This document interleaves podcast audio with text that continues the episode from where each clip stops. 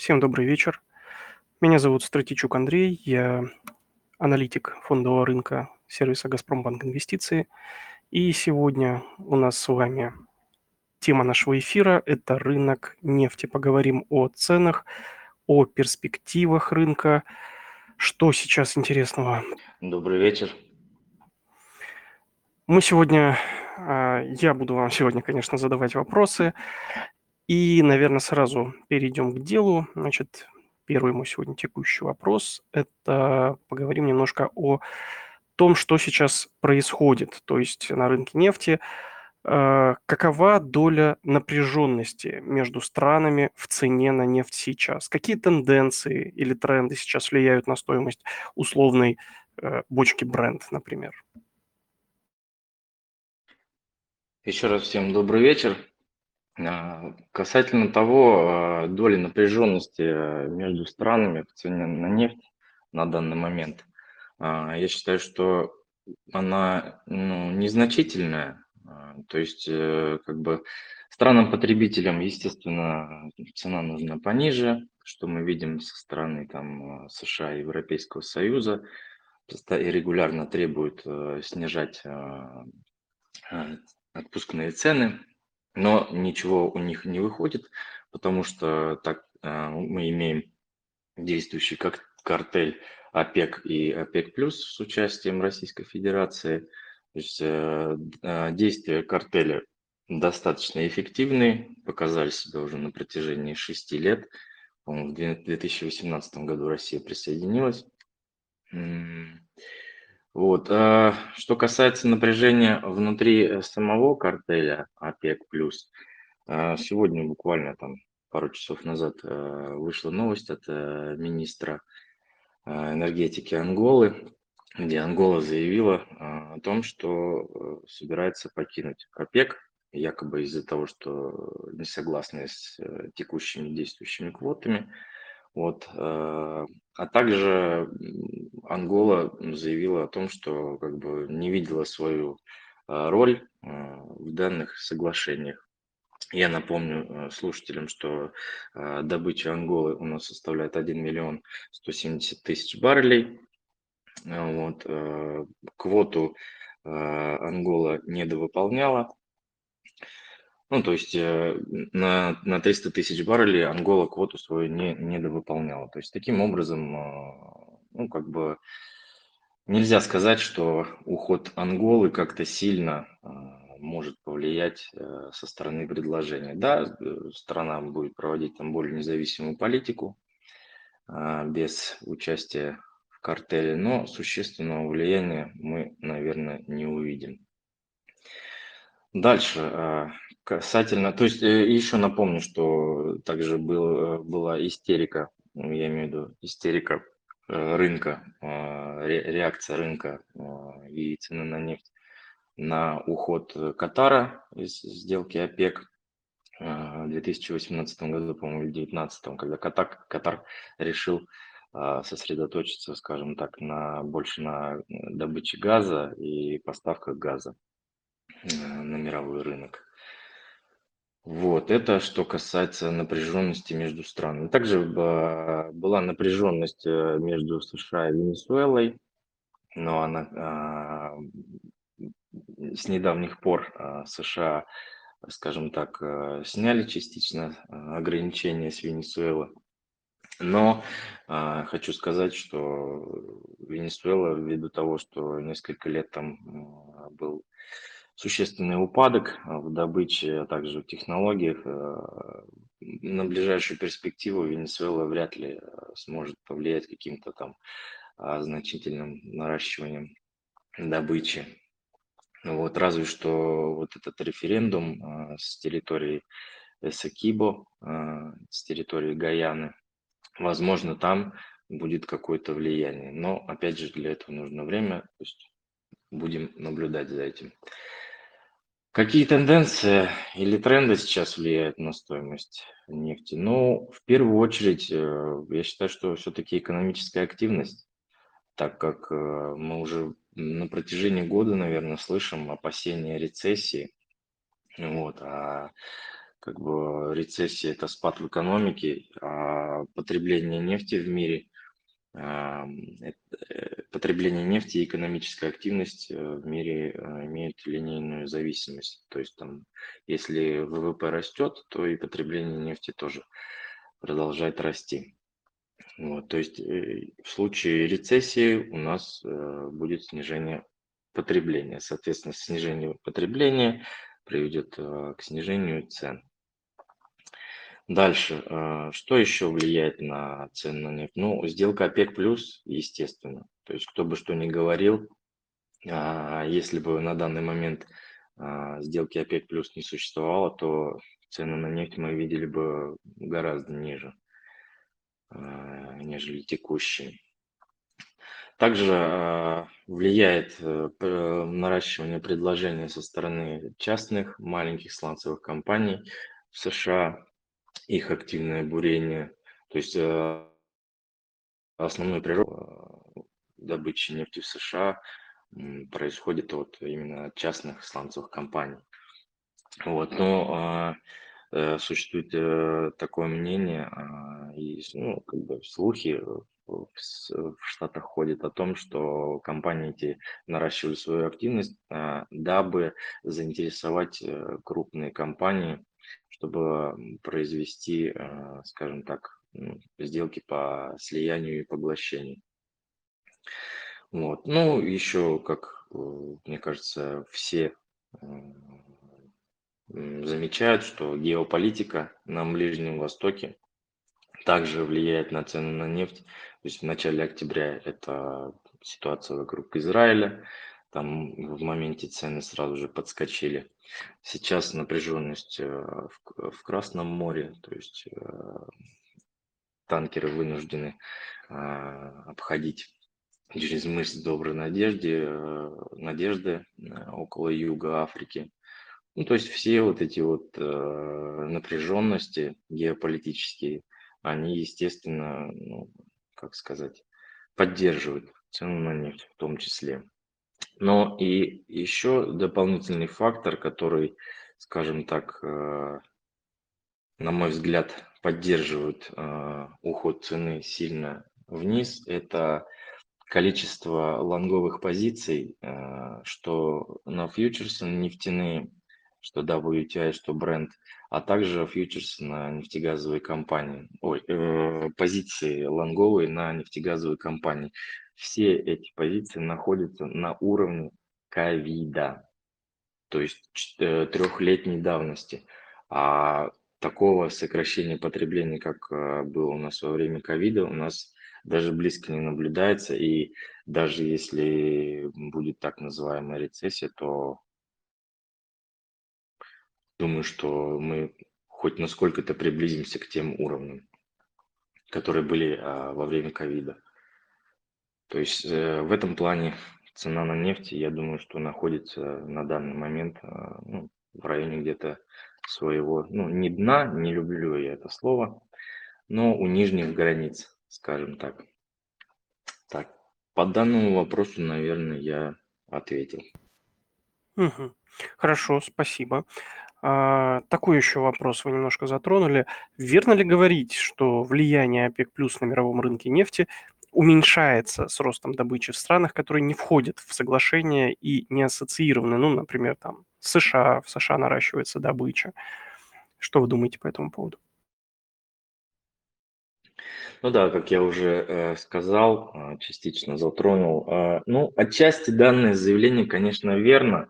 Э, то есть оно верно с той точки точки зрения, что страны, которые не участвуют э, в сделке, либо не ассоциированы с ней, а, они пытаются воспользоваться, скажем так, ситуацией и занять частично долю рынка.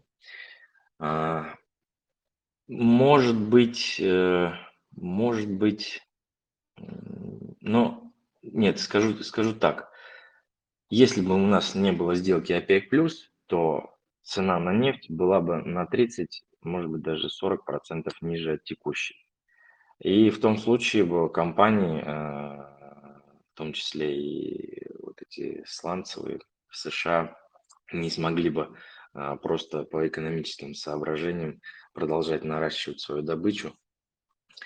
Таким образом, а, заявление о том, что влияние ОПЕК уменьшается с ростом добычи в других странах, ну, оно а, лишь частично верно. Вот. И если а, вот эти все слухи и ожидания того, что а, крупными компаниями сланцевыми а, будут поглощены вот эти вот так называемые малыши частные, а, то, скажем так, а, крупные компании не будут так рьяно бурить, скорее всего возьмут добычу под контроль, потому что а, кто бы ни говорил там что, о том, что вот, а, ОПЕК отдаст рынок и так далее, но а, можно отдать рынок, нарастить добычу, э, ОПЕК вернется и, скажем так, вся вот эта экономическая идиллия нефтегазовая, она разрушится. И ну, по большому счету это невыгодно никому. То есть всем так или иначе лучше э, придерживаться каких-то собственных ограничений, даже если, а, даже если компании не участвуют а, в каких-то там картелях а, или еще других групповых решениях. Вот. Я вот слышал такое мнение, что несмотря на то, что наращивают добычу, то, по сути, вся эта нефть потребляется самими штатами, и они как бы не имеют влияния на мировой рынок.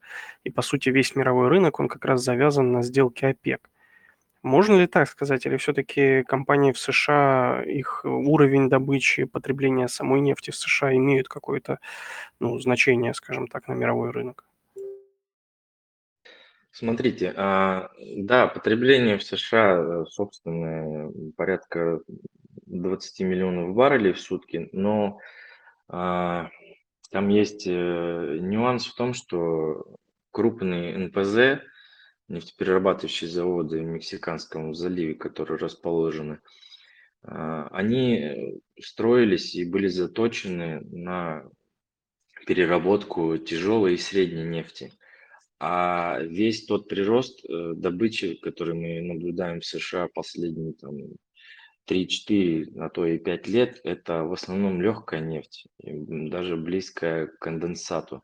То есть из нее хорошо получается, получается хороший бензин, вот в основном, и продукты, которые пригодны для нефтехимии. Ну, а мы же понимаем, что в США не только бензин и нефтехимия, там и и прочие а, продукты востребованы в больших количествах. Тот же дизель а, в США популя... Ну, ну, большую популярность набирает, э, несмотря на электромобили, популярность набирают также а, так называемые SUV автомобили, у которых там объем двигателя там, по 5, по 6 литров дизельный.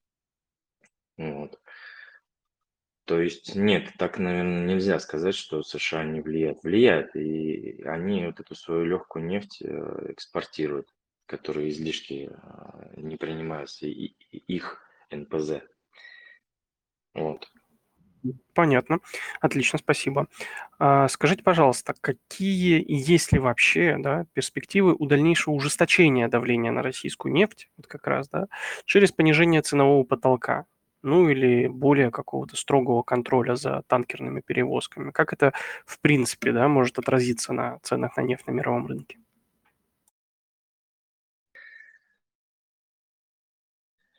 Перспектива дальнейшего ужесточения давления на нашу российскую нефть через да. понижение ценового потолка. Вот, ценовой потолок, э, насколько я помню, у нас э, составляет 60 долларов за баррель, но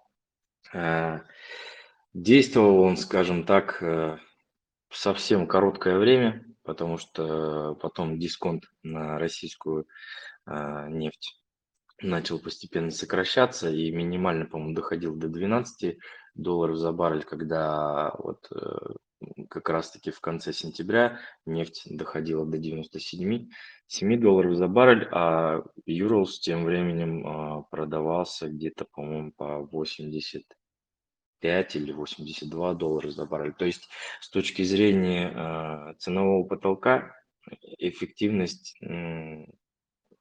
эффективности нет. И Соединенные Штаты буквально сегодня э, неэффективность признали, то есть потолка этого цен, и рассматривают на данный момент введение всеобъемлющих энергетических э, ограничений, вот, э, которые в себя могут включать э, обязательства компаний, перевозящих, ну, так называемый вот этот теневой флот, обязательства по отчетности, отчетности о том, где, сколько было погружено именно российской нефти. Вот. Также контроль за страховыми компаниями, которые осуществляют э, страховую деятельность э, данных судов. Вот. Как это все будет контролироваться, мне, честно говоря, ну, непонятно. То есть даже изначально, когда вводилось э, весь этот ценовой потолок, после этого пошли, э, пошла информация о том, что, грубо говоря, если у вас 49% российской нефти, а 51 какой-то еще другой, то оно уже считается не российской. Ну, то есть какие-то лазейки э, наверняка будут оставаться, и э, ну, ими, ими будут пользоваться наши компании для транспортировки, для экспорта своей нефти. А уж если, если каким-то волшебным образом э, странам, которые вводят эти все объемлющие энергетические ограничения, удастся все-таки контролировать э, экспорт, ну, скажем так, его ограничить, то, само собой, это отразится на ценах на нефть. То есть, э, вот, я думаю, что за сотню, а то и, может быть, даже где-то к 110 долларам за баррель цена на нефть точно уйдет. Потому что Россия все-таки это экспорт порядка трех, порядка трех миллионов в сутки, двух с половиной где-то так, то есть два с половиной процента просто взять и убрать с рынка, ну, ну такое себе, я думаю, эффект будет однозначен, то есть цены пойдут вверх. Спасибо. А, немного такой общий вопрос. Э, да, Россия один из крупнейших экспортеров. А расскажите, кто выступает основными потребителями нефти сейчас, да? Ну и, соответственно, помимо России, основными производителями нефти. И как и что может в этом измениться в ближайшие годы? Ну, по потребителям, как я уже говорил, э, США у нас на первом месте. Это порядка там 20 миллионов баррелей в сутки потребляют. На втором месте э, развивающаяся экономика Китая. Там э, порядка 12-13 миллионов баррелей в сутки. Ну, то есть там следом идет Индия, Япония, Россия кстати говоря, Россия на пятом месте, порядка 3,6 миллионов баррелей в сутки собственное потребление. В Саудовской Аравии также. Вот. Затем Бразилия, Южная Корея, Германия, Канада. И все это порядка э, составляет вот, э, десятка стран, э, первая десятка стран потребителей составляет порядка 60% мирового потребления нефти. Вот. Что может э, измениться в этих странах. Ну, как в первом вопросе я говорил, что экономическая активность, то есть э, если это серьезная рецессия или какие-то иные экономические проблемы возникнут у данных стран, то, ну, естественно, потребление будет э, снижаться. Вот. А что касается э, производителей, производителей нефти, то тут также на первом месте Соединенные Штаты Америки. Вчера э, они очередной рекорд показали, 13,3 миллиона баррелей в сутки. Но здесь хочу отметить, что с октября месяца э, Агентство энергетической информации США в отчетах по добыче нефти в США начали приплюсовывать конденсат. Э, конденсат – это та самая вот легкая нефть, про которую я уже э, говорил в предыдущих ответах. Вот. Э, На втором месте а, идет Российская Федерация по добыче, потом Саудовская Аравия, Канада, Ирак. И хочу отметить, что Китай также вот э, занимает шестое место. У них порядка 4 миллионов баррелей в сутки. Но несмотря на это, Китай все равно является нет-импортером. И, и в последнее время тенденция в Китае такая, что э, добыча вот этого старого фонда скважин у них снижается, и Китай начинает потихоньку э, уходить, скажем так, в сложные э, районы свои, где находится сланцевая нефть. То есть э, Китай будет себе помогать, но эта помощь э, в добыче будет связана с дополнительными затратами, потому что, как мы знаем, сланцевая нефть не из легких для добычи. Вот, ну, в общем, основной, основной момент в том, что смотрим за экономической активностью мировой экономики. Вот. Если вот вы затронули, затронули да, Китай да. как раз, да. А, все-таки мы видим, что в Китае потребление, да, высокое, в Индии высокое, но также видим, что и производство электромобилей растет. Вот э, как вы думаете, э, ну, скажем, на 24 там, 25 и дальше, насколько может измениться э, потребление нефти в различных странах и как это может повлиять на перспективы спроса на нефть в будущие периоды? Смотрите, вот э, в одном из своих вебинаров э, я вот готовился и как раз-таки просчитывал ежегодное влияние внедрения электромобилей на потребление нефти с 2019 по 2040 год.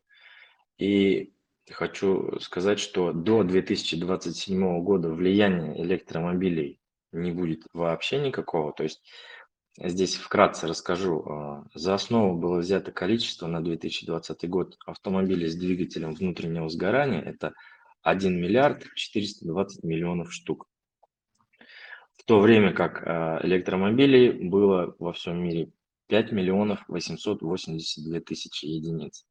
Вот. И э, если, если надо будет, я потом таблицу вам перешлю для, для слушателей, для подписчиков. Там все наглядно можно будет посмотреть. Вот. И прирост э, ежегодной автомобилей с двигателем внутреннего сгорания э, ежегодный выставил на 1,9% в год, а количество электромобилей прирост 22,8% в год. И с учетом таких вводных, а, влияние э, электромобилей на, скажем так, к 2040 году составит всего лишь 684 тысячи баррелей в сутки. Ну, то есть, вот. по сути, объем незначительный абсолютно. Абсолютно незначительный. То есть за сколько у нас тут? За, за 19 лет. Ну, это просто ни о чем. Э, правильно понимаю, что ваши расчеты учитывали и биотопливо, и водород, и солн ну, и энергетику или конкретно Нет, здесь, здесь конкрет, конкретно электромобили, конкретно электромобили, потому что ну, автомобили с водородом я, честно говоря, ну, не встречал данные, какое их количество. Если их количество меньше, чем электромобилей, то и влияние будет э, гораздо меньше. Хорошо. А, некоторые аналитики считают, что на фоне перехода к углеродно-нейтральной экономике да, нефтяная индустрия сталкивалась с постепенным сокращением инвестиций. И в случае резкого роста спроса на нефть крупнейшие нефтяники не смогут обеспечить нужный объем добычи в сжатые сроки. Насколько вот вы считаете такое мнение обоснованным?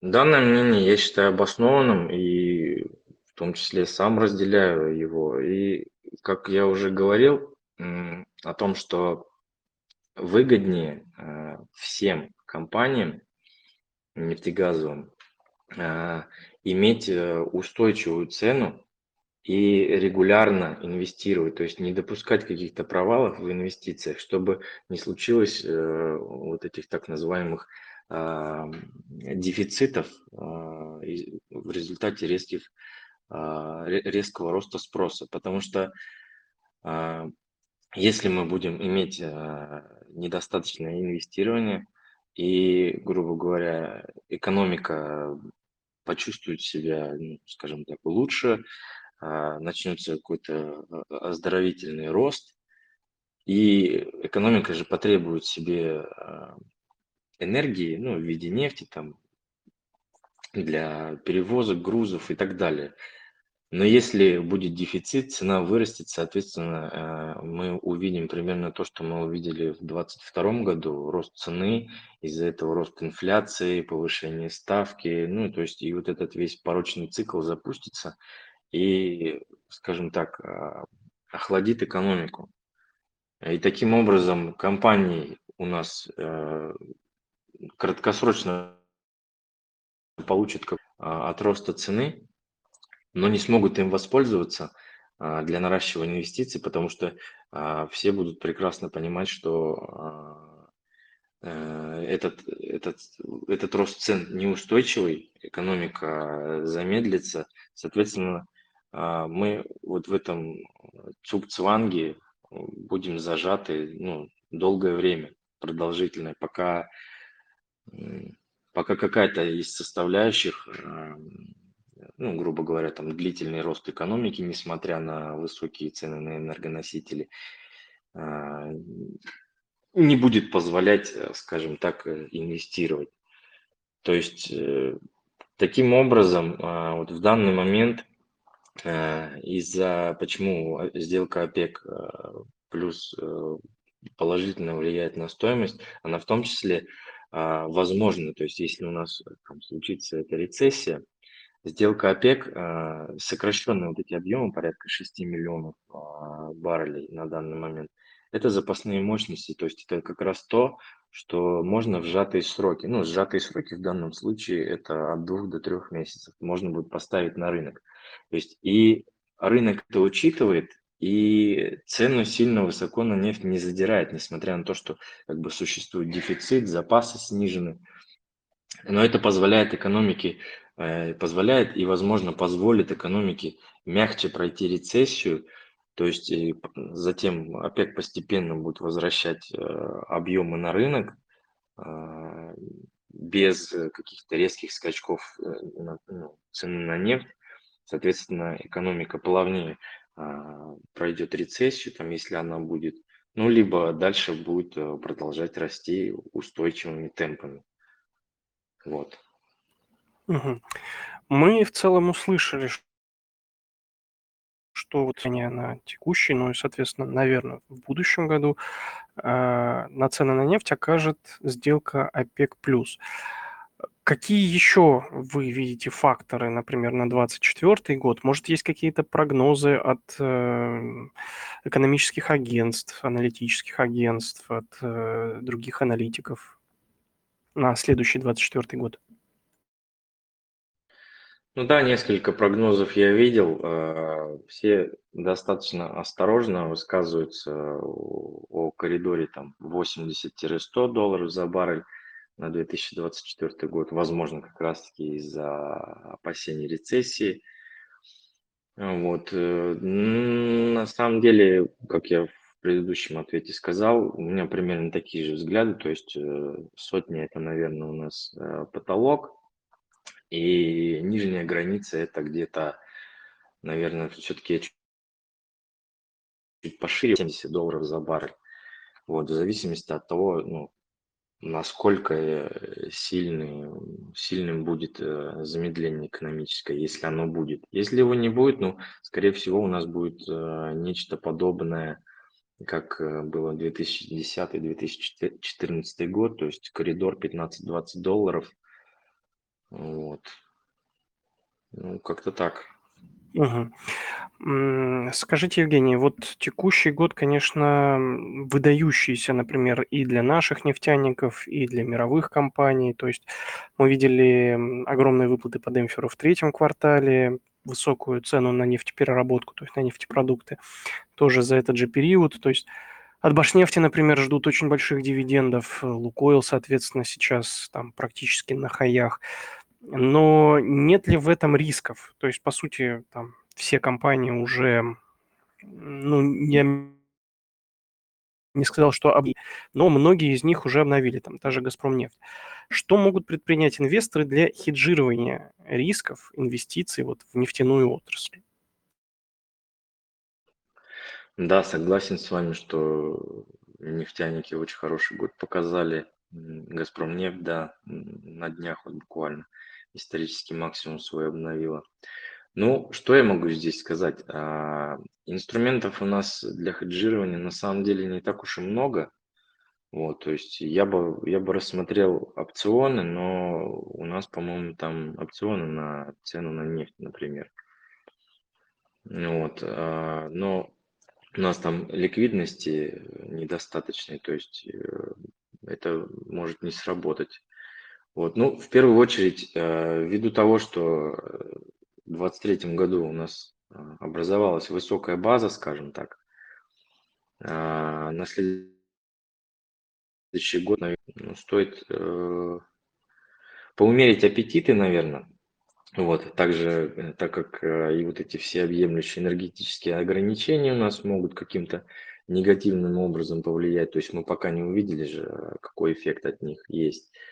Вот, само собой, не использовать плечи, вот. Э, то есть я бы, я бы, наверное, дождался э, пару месяцев, ну или конца первого квартала, посмотреть, э, а, как работают всеобъемлющие энергетические ограничения, которые планируют ввести, а также посмотрел на динамику инфляции, а, реакцию Центробанка на инфляцию. То есть если мы начнем а, видеть э, какие-то намеки на снижение ставки, то, наверное, а, можно будет потихоньку возвращаться, скажем так, к покупкам, потому что текущие ну, доходности, они хорошие, скажем так, привлекательные, да, ну, по, по количеству процентов, скажем так, но в то же время и ставка ключевая достаточно высоко.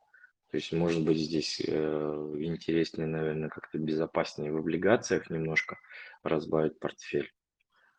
Ну, вот как-то так я вижу. Угу.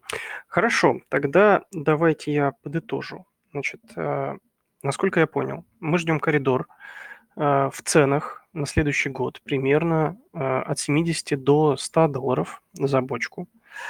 Э, ключевыми факторами, которые могут повлиять на рынок нефти, у нас будет картель ОПЕК и его решение. Э, развалится он или не развалится, посмотрим. Э, слонцевики наращивают добычу и отнимают долю рынка. Ждем мягкую посадку, мягкую рецессию и, возможно, после этого какое-то плавное увеличение добычи от картеля ОПЕК. А что думаете по Китаю? То есть, э, вот мне кажется, немножко я упустил этот момент. Э, насколько вы упоминали, да, что Китай и Индия являются одними из ключевых э, потребителей нефти, да, насколько их какие-то, по ним какие-то ожидания по, по потреблению на следующие годы? То есть могут ли они, скажем так, взять на себя, на свои плечи вот э, потребление нефти, немножко вывести мир из э, рецессии? Так, ну, здесь э, касательно Китая у меня, э, у меня два взгляда.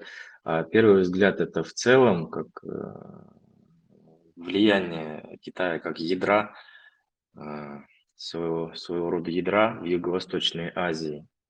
То есть э, в этом плане э, Китай может э, поддерживать, скажем так, положительную динамику своей экономики, но в то же время у Китая достаточно плотные и объемные торговые взаимосвязи с Европой существуют. И, как мы видим, в Европе в частности в Германии, дела не лучшим образом а, обстоят. То есть э, и в этом ключе, в этом ключе надеюсь, надеюсь, что, э, скажем так, э, торговля с соседями в Юго-Восточной Азии каким-то образом нивелирует те потенциальные потери Китая, которые Китай может получить от замедления в Европе, скажем так вот. Отлично. А, у меня вопросы подошли к концу, поэтому я предлагаю перейти немножко к вопросам из чатов. Вопросы наши участники задают. А, значит, первый вопрос у нас от Никиты. На кого ставим из нефтяников на 2024 год? Никиту смущает замедление мировой экономики, страновые риски, геополитическая напряженность, а, пик цен по нефтяникам и, возможно, разовые дивиденды за 2023 год. Что думаете?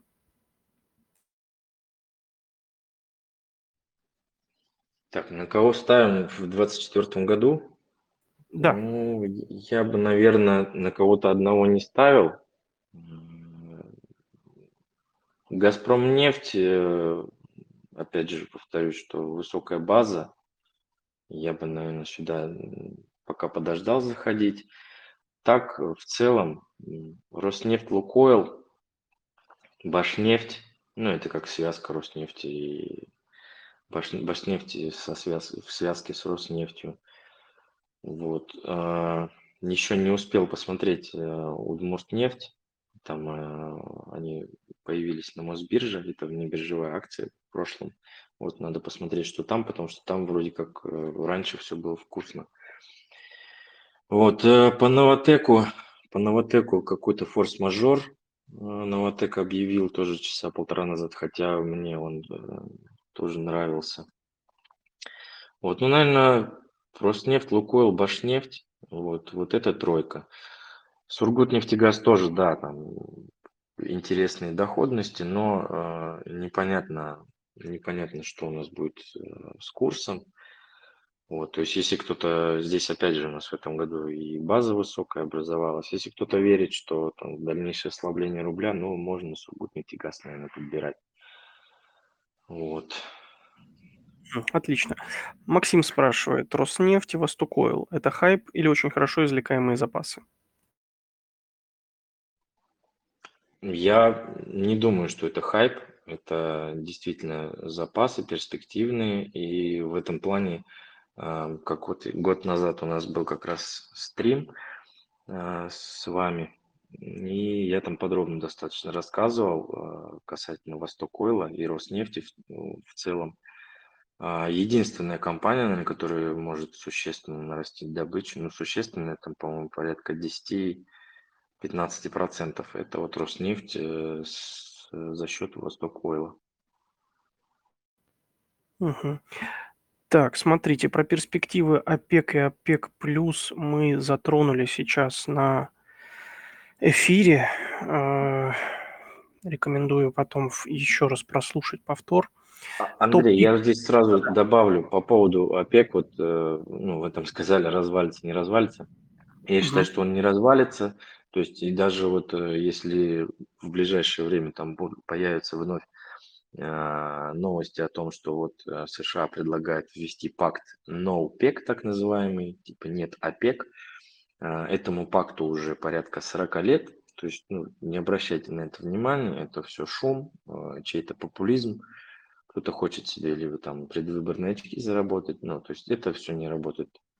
Картель мы видим достаточно крепок, а, выполняет свои квоты тоже стабильно, то есть следит за рынком, то есть нет у них вот этого коварства, там еще и сильнее сократить, чтобы цена вверх улетела, потому что они прекрасно понимают, что это будет плохо, негативно отразиться на мировой экономике, а это никому не нужно. Отлично. А, Максим спрашивает, топ-пик в нефтегазе РФ на следующие пять лет. Ну, на 24 год мы, конечно, сказали, но, возможно, у вас есть мнение на пять лет вперед. Ну, если на 5 лет, ну, опять же, Роснефть, Лукойл, Газпром нефть и Новотек с Газпромом. Газпром э, это именно, ну, то есть это действительно на 5 лет. То есть там э, я ожидаю, скажем так, улучшения ситуации и там, наращивания дивидендов где-то с 2027 года. Да, мне тоже как бы в долгосрочной перспективе Роснефть импонирует. Максим спрашивает, насколько существенен дисконт. То есть, я так понимаю, насколько а, его негативная какая-то составляющая влияет сейчас на российские компании? Ну, текущие вот свежие данные, которые были по Юрлсу на днях, это сейчас Юрлс продается по 58 долларов за баррель. То есть как раз-таки, да, подпадает под так называемый потолок цен. Вот, ну, негативное влияние, ну, понятное дело, что на выручке это сказывается. Единственное, что, ну, может быть, у нас есть рычаг, а, через который, скажем так, ограничения не могут э, повлиять, это девальвация. Ну, то есть за счет девальвации можно регулировать как-то экспортную эту выручку. Вот хороший вопрос, а, опять же, задают участники. Главные риски нефтегаза в средней в долгосрочной перспективе, то есть фискальная политика, отставание по налогам или а, рост добычи в Иране в Венесуэле, например. Ну, наверное, фискальная политика, я считаю, основной, потому что Иран, он практически уже, ну, не то чтобы на максимумах своих, то есть он даже и во время санкций э, там экспортировал э, около полутора, там, 1,8, по-моему, миллионов баррелей в сутки, несмотря на действующие санкции. Плюс ко всему, а Иран же сам постепенно экономика его растет и внутреннее потребление увеличивается. То есть, грубо говоря, досанкционный уровень добычи и текущий уровень добычи это не равно экспорт до санкций и сейчас. То есть э, экспортный потенциал с ростом экономики Ирана, он, скажем так, сокращается. Про Венесуэлу я уже также сказал, что годы вот этого застоя, падения, там быстро не случится ничего. Э, разве что, ну, за счет вот этой Гаяны, но она как бы, она как и была э, Гаяна до этого референдума, так она и сейчас остается. То есть тут я не вижу каких-то рисков. Да, скорее всего, э, государству будут требоваться деньги, и это, наверное, основной риск. Мы реализацию их уже видели. Поэтому здесь нужно так как-то аккуратнее быть, не заигрываться. Отлично. А вот вопросы про Анголу мы отмечали, Евгений отмечал это в, на эфире, поэтому опять же рекомендую послушать. Про «Газпром» также было сказано, и риски для мировой нефти э, мы тоже проговорили. Э, уважаемые участники, давайте еще раз, у кого есть вопросы, буквально 5 секунд. Э, мы, в принципе, все проговорили. Может, у кого-то еще возникли вопросы.